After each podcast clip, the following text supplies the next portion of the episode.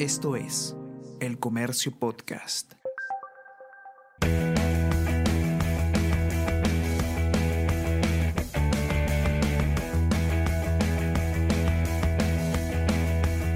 Hola, ¿cómo estás? Mi nombre es Bruno Ortiz y te doy la bienvenida al sexto episodio de la tercera temporada de Easy Byte, el podcast de tecnología del diario El Comercio. Este es un episodio especial para mí porque por primera vez pude utilizar Twitter Space, esta herramienta que permite hacer charlas que pueden ser oídas en vivo eh, dentro de la plataforma de Twitter. Una de estas conversaciones ante una audiencia virtual es la que ha sido utilizada para el episodio de hoy. Conversé con mi colega y amigo Eduardo Marín, que es periodista, generador de contenidos sobre tecnología, videojuegos, cine y series de televisión para Gizmodo en español, sobre cuál es el futuro de los smartphones con pantalla plegable. ¿Se convertirán en la tendencia en el corto plazo? ¿Encontraremos teléfonos baratos con esta particularidad? Sobre esto y muchas otras cosas más charlamos y aquí te dejo parte de esa conversación.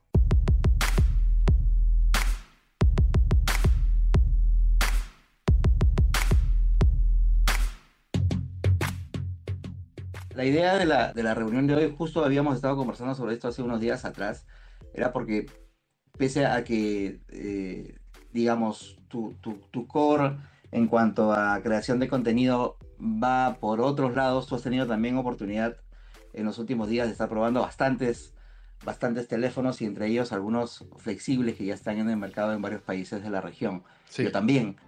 Y entonces, eh, justo creo que de ahí fue que empezamos a, conversar y ver la posibilidad de, hacer esta charla cortita, esperar, aprovechando de que por lo menos aquí en Lima de repente algunas personas todavía estén o terminando de almorzar o, o, antes de arrancar ya la última parte de su, de, su jornada laboral, o en, en, Argentina, que es donde tú estás, probablemente ya estén eh, a punto de cerrar el kiosco, ¿no? Sí, están mirando el reloj para, para irse. Así es. Y nada, conversar un poquito sobre eso, ¿no?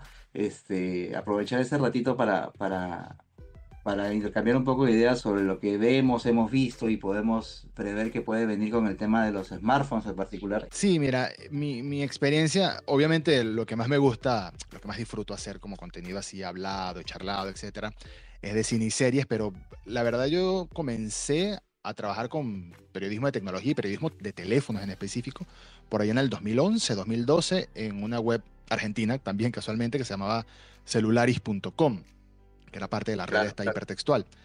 Eh, Lo digo. Y últimamente, bueno, desde 2019 que se empezó a poner de moda, empezó a nacer esta tendencia de los teléfonos plegables, porque ya habíamos visto prototipos en el CES de Las Vegas, en el mobile incluso. Samsung mostró el Fold, el primer Fold antes, muchos meses antes de que saliera a la venta, y Motorola mostró el Razer también antes de que saliera a la venta, su primer, su primer nuevo Razer.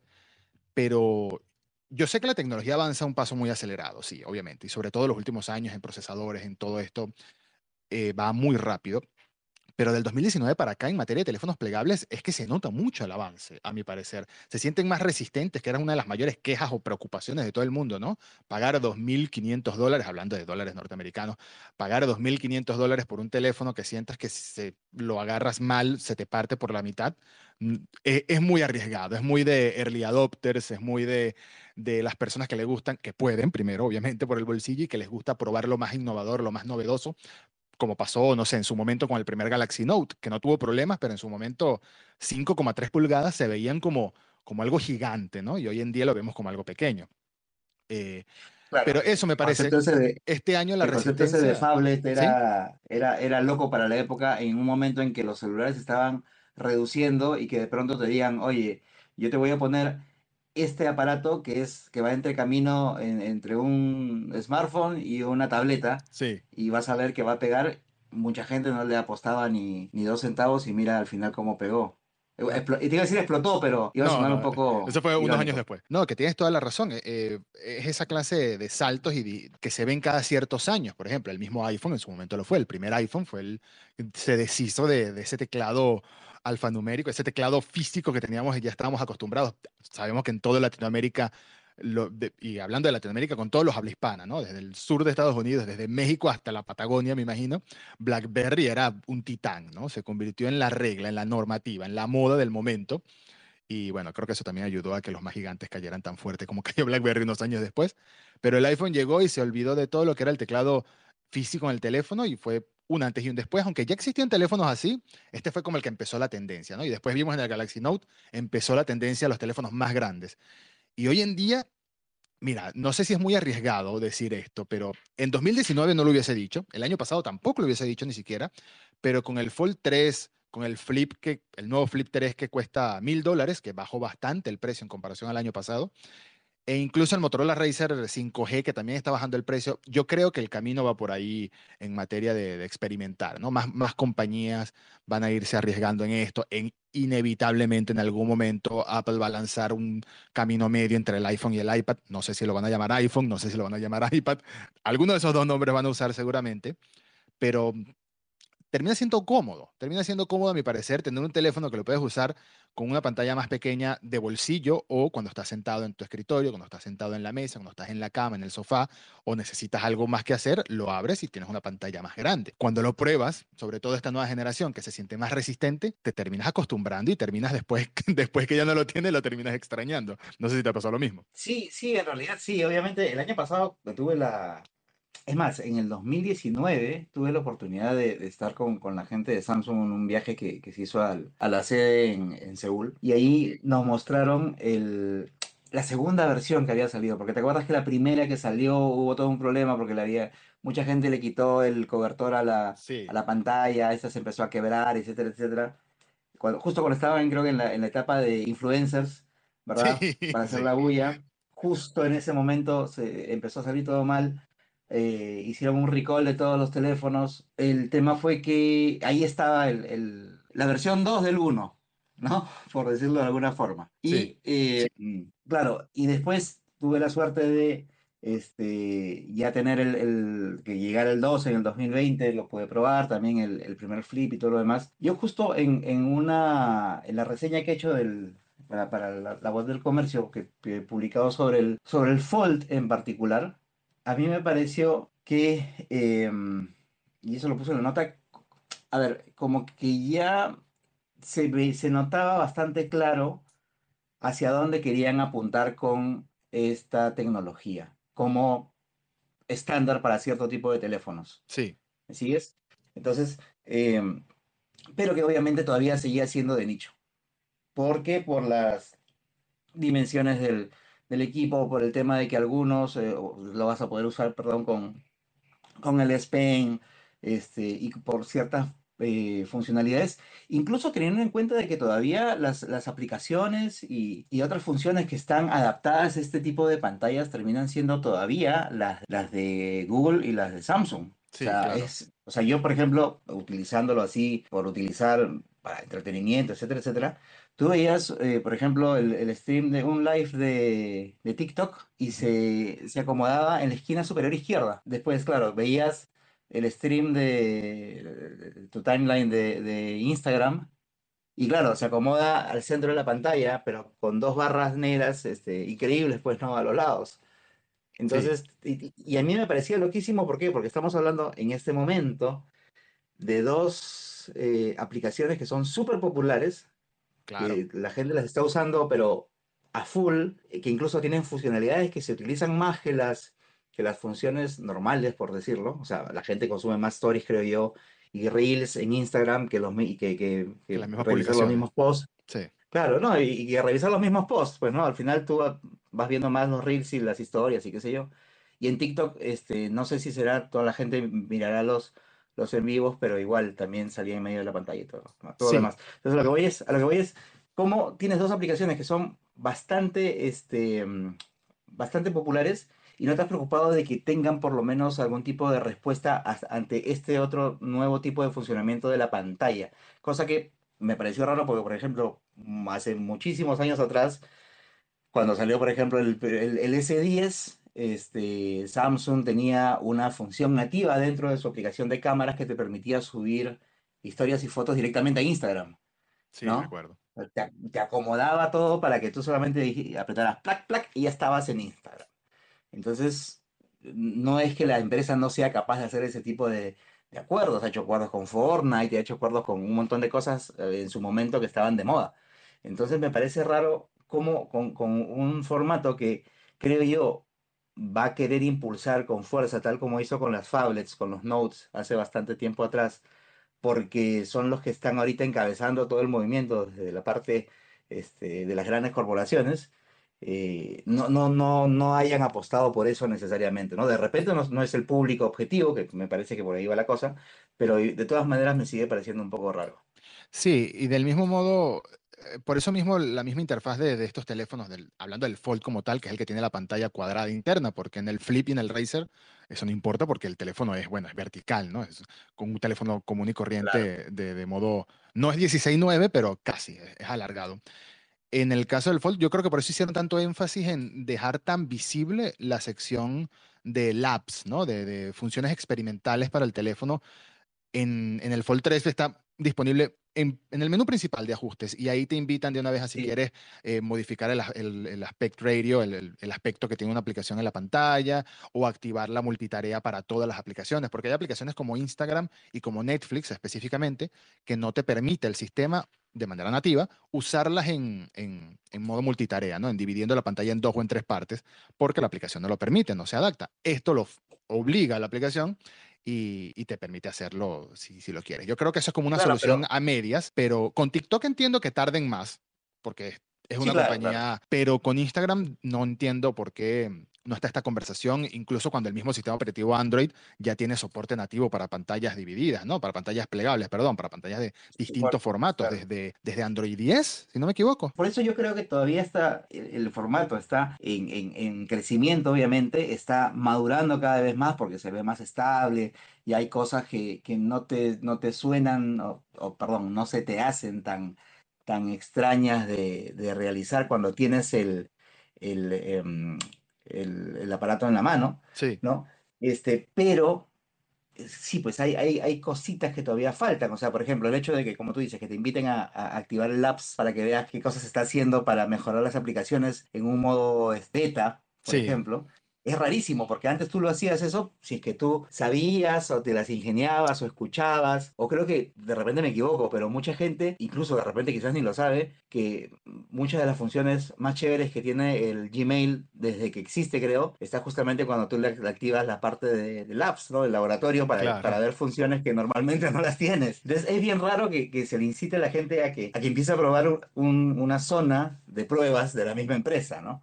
Este, entonces, a, mí me parece un poco raro, pero nuevamente, quizás también entendible en el afán de que se le demuestre al usuario de que finalmente este formato por el que se está apostando tiene sentido. Yo creo que todo va por ahí, ¿no? De, decirle a la gente, oye, esto no te quiero necesariamente imponer nada, pero voy a imponer comercialmente, pero date cuenta de que realmente sí tiene sentido para ciertas personas que tienen ciertas necesidades, entonces probablemente esta sea, e, e, esta, esta sea la opción que necesitas. Y yo creo que por eso es que también se ha hecho tanto énfasis en separar ahora sí los estilos y los y el público objetivo al que va, por ejemplo, el flip. Claro. Y ahora es una cosa mucho, o sea, incluso desde la publicidad y todo lo demás, mucho más sport, mucho más, este, lo llevo en el bolsillo colgado a medias. Sí, de lo que lo llaman que lifestyle, imaginas, ¿no? ¿no? Más así como de moda. Claro, claro. Entonces, este, y a mí en particular, obviamente me, se me acomoda mucho, mucho más el, el, el flip, no porque sea un chiquillo, sino porque obviamente tiene que ver más con el tema de, no solamente, o sea, yo te puedo decir, por el consumo de contenidos más que la creación. Sí. Porque si lo ves desde ese punto de vista, por ejemplo, la aplicación nativa de las cámaras del Fold tiene muchas más funciones nuevas y exclusivas para ese formato que las del Flip. El Flip solamente tiene la de la habilitación de la cámara exterior para que hagas el monitoreo si es que estás con, con el aparato cerrado o si es que le estás tomando la foto a alguien y se quiere ver. Claro, claro. En cambio, en el Fold sí tienes este, pucha, tienes esta que, que, que, tienes un carril al costado donde te va mostrando las tomas de fotos y videos que vas haciendo y tú puedes escoger la que quieras y tienes este, bueno, muchas otras, este, bueno, para tomarte la foto del selfie con la cámara principal y bastantes otras más, ¿no? Esa es una, una opinión personal mía. Me parece que tiene más sentido la apuesta en el flip que en el fold. Yo creo que en el fold va a ser, van a, va a seguir, si es que continúan con esto, va a seguir la senda de lo que fue, sobre todo en los primeros años, lo que tú decías al inicio, el, eh, la línea Note, ¿no? Mm. Que es más productividad, este, gente que quiere trabajar, sin dejar de hacer sus cosas personales ni de ocio, ¿no? Yo creo sí. que va por ahí, no sé qué piensas tú. Sí, yo creo que claramente son dos, dos públicos distintos al que están apostando en el, incluso en cuanto a precio, ¿no? El Flip, el Flip creo que quieren convertirlo, al igual que el Razer, en algo tipo más juvenil, más de moda, más de estilo, más de un teléfono bonito, centrado en lo bonito y por supuesto en la portabilidad, ¿no? Que se convierte en algo más pequeño que al abrirlo es un teléfono en teoría estándar, en teoría tamaño normal. Eh, este se achica, no se agranda.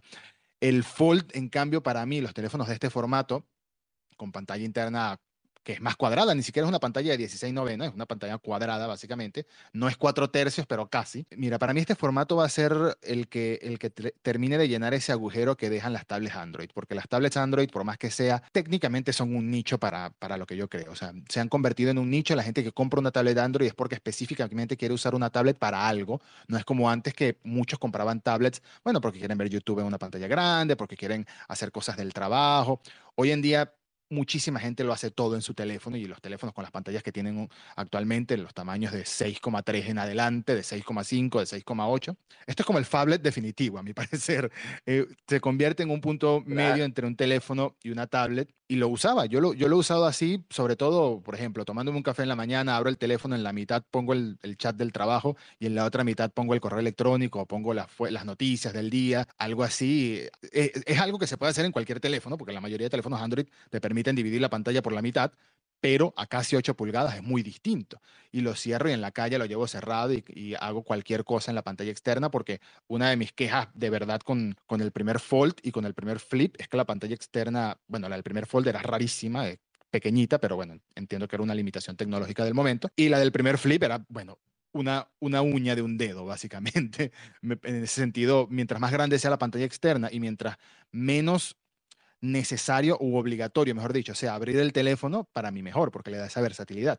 Entonces, yo creo que son dos sectores completamente distintos, son dos mercados, perdón, eh, completamente distintos. El que busca la mayor portabilidad, un menor precio, una pantalla, un teléfono bonito y llamativo y, y en ese estilo, y el otro que busca la posibilidad de trabajar, la posibilidad de editar. Yo con el S Pen Pro en la pantalla interna edito videos, edito imágenes mucho más preciso que con el dedo incluso a veces. Em, lo cual contradice un poco lo que dijo Steve Jobs en aquella presentación del primer iPhone, casualmente.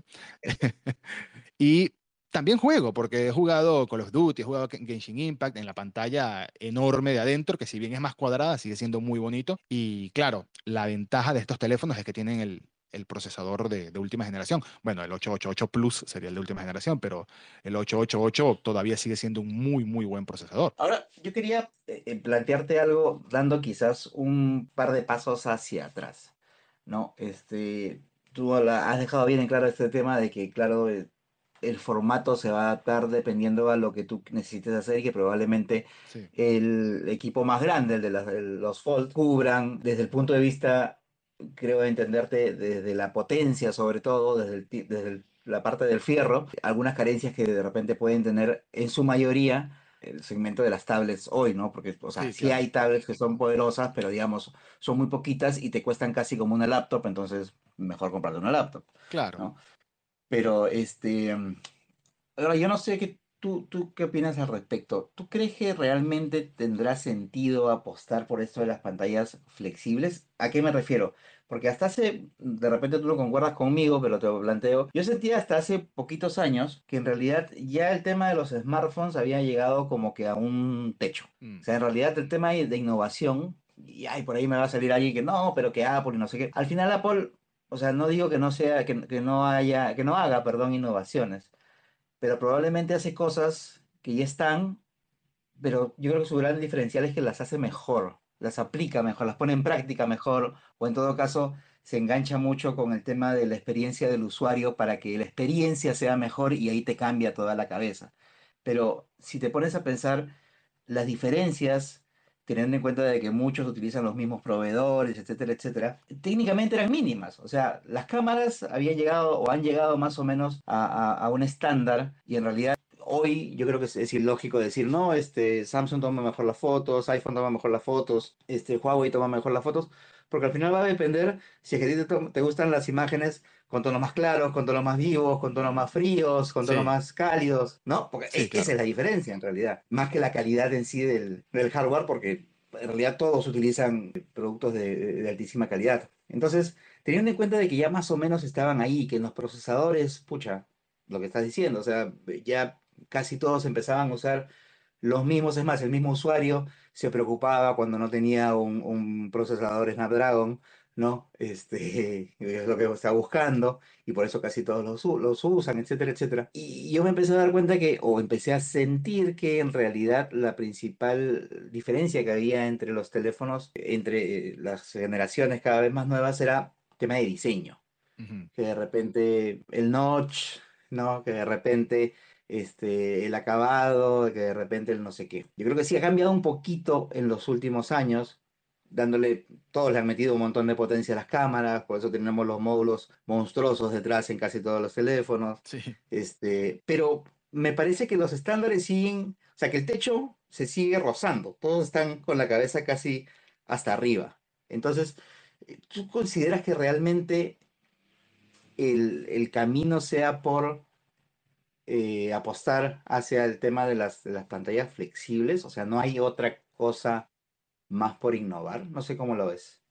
Yo creo que es un punto muy interesante y, y, sí, y, estoy de acuerdo en el que ciertamente hasta hace un par de años que fue que empezaron, dos o tres años que empezaron a crecer los módulos de las cámaras de una manera exagerada, estábamos hablando de rectángulos negros, ya todos los teléfonos eran rectángulos negros, ¿no? Con el loguito de la marca atrás.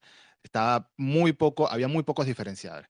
Eh, factores que los diferenciaban en, aspecto, que si uno tenía un agujerito para la cámara frontal, que si otro tenía la gotita, que si otro tenía el notch, que si el bisel más grande, que si sin biseles o sin marco, etcétera, etcétera. Y, tiene que haber un salto, un salto distinto en, materia de, diseño y de evolución. Y yo creo, no sé si va a pegar, no sé si va a pegar a largo plazo, pero eh, hablamos de Samsung y hablamos de Motorola porque son los dos que más ruido hacen con sus teléfonos y los que aparentemente en la cantidad limitada, supongo, de personas que están comprando teléfonos plegables o flexibles hoy en día, esos dos deben ser los que más se venden. Pero también está Huawei y hay otras marcas que están experimentando y Xiaomi con sus propios, con sus propios teléfonos flexibles. Así que yo creo que la apuesta va a ir por ahí por un tiempo, va a ir por ahí en, en materia de teléfonos que se transforman en otra cosa. De hecho, me acuerdo que en el 2010 o en el 2011 había salió este, este Motorola Atrix, 2011 o 2012, claro. que se transformaba en una lacto, pero tenías que comprar una lacto que era un case, básicamente. Entonces, sí. la, idea de, la idea de utilizar el teléfono como, un, como algo más siempre ha estado, que obviamente los smartphones son mucho más que un teléfono. De hecho, lo menos que hace uno hoy en día es hablar por teléfono como en los viejos tiempos, pero siempre ha estado ese, ese paso, esa idea de ir un paso más allá, ¿no? Este, eh, conectarle un monitor y convertirlo en una herramienta de trabajo, en un escritorio, Samsung con el DeX, Motorola con el Ready 4, eh, Apple con el eh, Air, AirDrop, creo que se llama la tecnología de ellos. Esa, esa idea siempre ha estado, pero en, en, formato, en diseño, el teléfono o se hace más pequeño o lo combinan, no sé, hablando ya de algo más futurista, lo combinan con, una, con unos lentes de realidad aumentada, algo así, que también se ha hablado de que algunas compañías, Apple incluso estaba trabajando en, en lentes de tecnología mixta, hablando de virtual y aumentada al mismo tiempo. Para mí, en el hardware, yo creo que la apuesta va a seguir a largo plazo con las pantallas flexibles y mientras más bajen de precio, que eso es muy importante, hoy en día los vemos muy costosos porque son muy costosos, pero mientras más bajen de precios, mientras no necesites un Snapdragon 888 o como se llame la próxima generación después del 88 Plus, cuando te bajen a un, a un Mediatek, a un Kirin, a un procesador más barato, una pantalla quizás no tan cara, una cámara más sencilla, cuando te bajen y te empiecen a vender teléfonos flexibles, resistentes y que, y que aguanten el paso del tiempo, que eso es lo de siempre, ¿no? Eh, que cuesten 500, que cuesten 600 dólares, vas a ver a mucha, estoy seguro que podríamos ver a mucha más gente en la calle abriendo, abriendo un flip, abriendo un teléfono clamshell como, como el StarTAC a finales de los 90, que se veía en todos lados en, en algunas ciudades, ¿no? Ya, me, ya se me cayó, se, dejé caer el DNI ahí con, con ese dato. a mí lo que, lo, que, lo que me llama la atención, digamos, positivamente hacia que, que prospere este, este formato como estándar de la industria es que en realidad el precio del flip sobre todo haya caído tanto desde la versión anterior a esta. Uh -huh.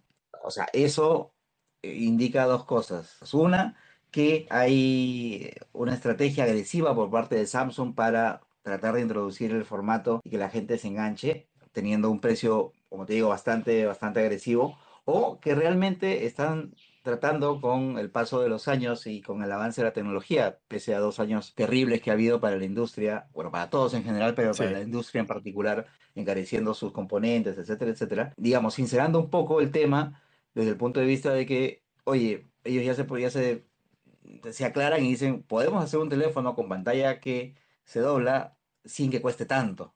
Claro. Si es que la razón ha sido esa, así como ha pasado con, con otras innovaciones, tranquilamente en dos años o tres podríamos estar, empezar a ver teléfonos, como tú dices, de mucho menor precio y que ya tengan, obviamente no con pantallas quizás tan de, tanta resolución, pero sí de repente con procesadores que sean lo suficientemente potentes como para, como para hacer atractivos los teléfonos, porque justamente uno de los problemas que tenían las primeras versiones de tanto del Fold como del Flip, el Flip en particular, el Flip era, el Flip 1 tenía, era muy, muy bonito y todo lo demás, se doblaba, etcétera, etcétera, pero al final cuando tú le patabas con, con cualquier otro celular de gama alta, creo que el, el, S20 tenía muchas mejores prestaciones que el Flip. En cuanto a características técnicas, o sea, y, el Ultra mucho más. Y ahí no te explicaba, o sea, perdón, sí te explicabas de que la única causa por la que el flip costaba más era por la tecnología, obviamente, de, la pantalla. Teniendo en cuenta de que al final, ok, la pantalla te va a dar más espacio, tú vas a aprender a hacer muchas más cosas, te vas a acomodar al formato. Eh, finalmente, pagar solamente por la pantalla el extra vale la pena. Sí, estoy de acuerdo, estoy de acuerdo y por eso creo que el 2021 ha sido un buen año en este aspecto, porque tanto el Fold 3 como el Flip 3 dieron un salto muy alto en, hardware, tanto en procesador como en memoria RAM, como en las cámaras, porque la cámara del primer Flip era muy sencilla. El, siguen estando por detrás de las cámaras del Ultra, pero es que se supone que el Ultra es como que el tope de gama de Samsung todavía en materia de fotografía y video, pero este, están a la altura de, de la línea S21, están a la altura de todos los, los gama alta de hasta hace un mes o dos. Bueno, es que, es que estoy contando el 888 Plus, pero técnicamente están a la altura de cualquier teléfono de gama alta y el Flip tiene un precio ya de esta, de esta misma gama, ¿no? Mil dólares es lo que cuesta un teléfono de gama alta hoy en día. El, el Fold todavía sigue, sigue estando más caro, pero por eso digo, este año ha sido un buen salto y para mí, quién sabe lo que nos presente en el, en el, próximo año o en dos años. Si ya el día que un Fold cueste de mil para abajo, va a, estar, va a estar en la mano de mucha más gente. Si aguanta la tecnología, si aguanta la inversión, si no, porque hay que ver, no sabemos cuánto gana o cuánto no gana estas compañías con, con vender estos teléfonos a estos precios. Motorola también bajó el precio del Razer, aunque está en 1300, si no me equivoco. Hablando siempre de dólares para no confundirnos entre soles peruanos, pesos argentinos, etcétera, etcétera. Yo creo que si, si la inversión les, si ven que si ven que se está vendiendo cada vez más el teléfono y que siguen bajando los precios de, de, costo de producción hasta el punto de alcanzarlos y equipararlos con los demás teléfonos de gama alta, pues ahí hay, hay, un camino. Ahí de verdad hay, hay una propuesta que yo no veo, yo no veo que pase, porque si no, yo creo que ya hubiese pasado, ¿no? Por ejemplo, en su momento llegamos a ver teléfonos con, con proyectores, ¿te acuerdas? Los teléfonos con proyectores, que nadie usó nunca, que eran, eran, eran, atractivos por cinco minutos y después decías, ¿para qué compré esto? Que me salió más caro que un teléfono normal. esto no lo veo pasando ahorita. Claro, pero por, por otro lado, a ver, yo también bajando un poco al llano y, tomando un poco de, de, agüita de realidad. Claro. Las dos empresas que están haciendo ahorita de manera seria el tema con flexibles eh, son Motorola y, y, Samsung, ¿no? Eh, y el tema es que, aunque algunos ya se han quedado en el camino, todavía siguen habiendo un montón de, de jugadores mundialmente en el tema de los, de los smartphones. Y, y si tenemos en cuenta todo ese grupo nuevo de, eh, nuevo porque tienen poquitos años en el mercado, de empresas asiáticas que han aparecido con bastante fuerza, que están apostando en realidad a otro tipo de estrategia, teniendo en cuenta, perdón, que estas empresas, eh, por, por, los volúmenes que manejan, justamente pueden jugar mucho con el precio y tener hoy teléfonos no sumamente baratos, pero bastante accesibles que sean muy buenos, sin necesidad de que uno pueda comprar un, o tenga que comprar un gama alta o un gama alta premium para tener lo mejor de lo mejor, puedes gastar la mitad o la tercera parte de lo que te cuesta uno de estos equipos más, más caros de cualquier portafolio y tener uno que te, ni, siquiera decentito, sino uno que te, te funcione muy bien entonces yo creo que esa va a ser la, la cadena que va a impedir de que este tema del, de lo flexible se dispare, por lo menos creo yo, en el corto plazo. Incluso eso mismo es clave cuando empresas como Xiaomi, como Oppo, bueno, Xiaomi ya lo está haciendo, pero va, va a su paso, como Oppo, como Vivo, como Honor, etcétera, empiecen a lanzar sus propios smartphones plegables eh, más económicos eso va a presionar también al mercado, va a presionar a las otras empresas, las empresas más costosas, por así decirlo, a bajar sus precios y ahí eso, para mí, para mí la tecnología está ahí y es resistente. No hemos visto honestamente me sorprende. Yo esperaba que dos años después o un año después se hicieran virales un montón de folds, racers, flips, etcétera, rotos de, después de X cantidad de uso y no se han hecho virales de esa manera. No parece ser un factor común que se estén dañando. Y bueno, en su principio, el primer año, cuando vimos muchos titulares de gente que no, que el pusimos a abrir y cerrar el Fold durante dos horas y se dañó. Bueno, abriendo y cerrando con una máquina de esa manera, con la fricción, que la temperatura, etcétera, eso no es un uso normal, ahí se rompen las cosas, ¿no? Ninguna pieza mecánica va a soportar esa fricción durante mucho tiempo. Pero de uso natural no hemos visto que, que esté sucediendo, así que parece, parece que la tecnología es resistente, lo cual está bien. Ahora lo que falta es que se masifique para mí. Cuando se masifique, cuando más gente lo compre, cuando bajen los precios sobre todo y más gente los compre, yo creo que vamos a apostar a, vamos a ver un nuevo estándar que no va a reemplazar el teléfono, eso sí lo tengo que dejar claro. No creo que eso reemplace un teléfono estándar rectangular de una superficie plana sin nada que se pliegue, sin nada que se abra. No lo va a reemplazar, pero sí va a ser una segunda alternativa. Sí va a ser lo que en su momento fue el Note, como le decía. Esto va a ser para la gente que quiere una especie de dos en uno, una especie de híbrido entre teléfono y tablet, y una persona que no quiera, que quiera un teléfono común y corriente y quizás quiere una tablet más grande por su parte, o quizás no le interesa tener una tablet, nada más quiere un smartphone más económico, va a pagar menos que lo que cuesta uno de estos plegables y se va a comprar un teléfono común también de gama alta. Em, el tema, el tema es cuándo se sube Apple. Esa es mi gran pregunta, porque si esto sigue pegando, si esto sigue triunfando, que no digo que esté triunfando ahora, pero si se sigue popularizando y creciendo en, cuota de mercado, Apple en algún momento se va a subir, porque como bien dijiste, ellos tardan un poquito más, pero cuando llegan, lo, llegan con un impacto, llegan con, con algo que los, que los diferencia, la ventaja de tener tanto el software como el hardware en la misma casa, ese ecosistema cerrado hace que las cosas funcionen muy bien, así así de sencillo. ¿Cuándo se subiría Apple y cómo lo harían? Porque por más que sea, el iPad se vende mucho. Yo hablaba de tablets, pero hablaba de tablets Android. El iPad se vende mucho, el iPad Pro se vende mucho para la gente que quiere este tipo de dispositivo. Yo quizás me imaginaría que eliminarían la existencia de un iPad mini y harían esa versión flexible en ese tamaño, posiblemente. Eso me da mucha curiosidad, porque estoy seguro que va a suceder. Hay rumores por ahí de que Apple está trabajando en sus propios prototipos flexibles. Los proveedores, como ya dijiste tú mismo, son los mismos. Samsung vende pantallas a Apple, Sony le ha vendido cámaras a Apple durante mucho tiempo. Eso es una especie de rompecabezas de diferentes empresas, diferentes fabricantes de procesadores también, TSMC, etc. Eh, en algún momento si esto se sigue popularizando, se van a subir. Y yo creo que esa es por ahora la mayor curiosidad que tengo. ¿Cuándo, cómo y qué impacto tendrá que se suba el, bueno, el fabricante de teléfonos lujo, de lujo más, más popular en el mundo, ¿no? Porque en Latinoamérica vemos mucho iPhone, pero no vemos tanto iPhone como Android, mientras que en Estados Unidos, bueno, todo el mundo tiene iPhone, así de sencillo. A tal punto, a tal punto que nunca, comentario aparte, nunca me olvidaré de los titulares que leí en su momento de la gente, los medios, los medios estadounidenses indignados de que Facebook haya pagado tanto dinero por una aplicación que no usa nadie como es WhatsApp. Amigos, no lo usa nadie en Estados Unidos. Fuera del mundo tiene miles de millones de usuarios, dos mil millones de usuarios al día de hoy. Así que ese para mí es, es mi gran duda, la verdad.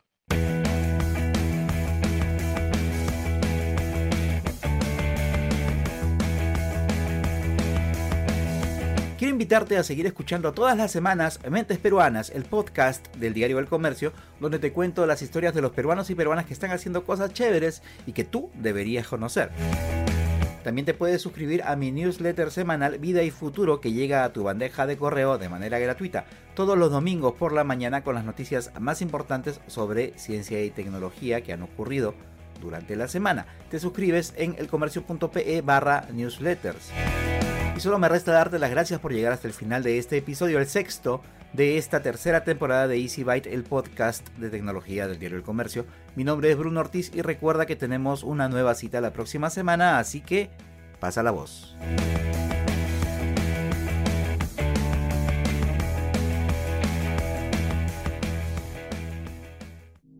Esto fue El Comercio Podcast.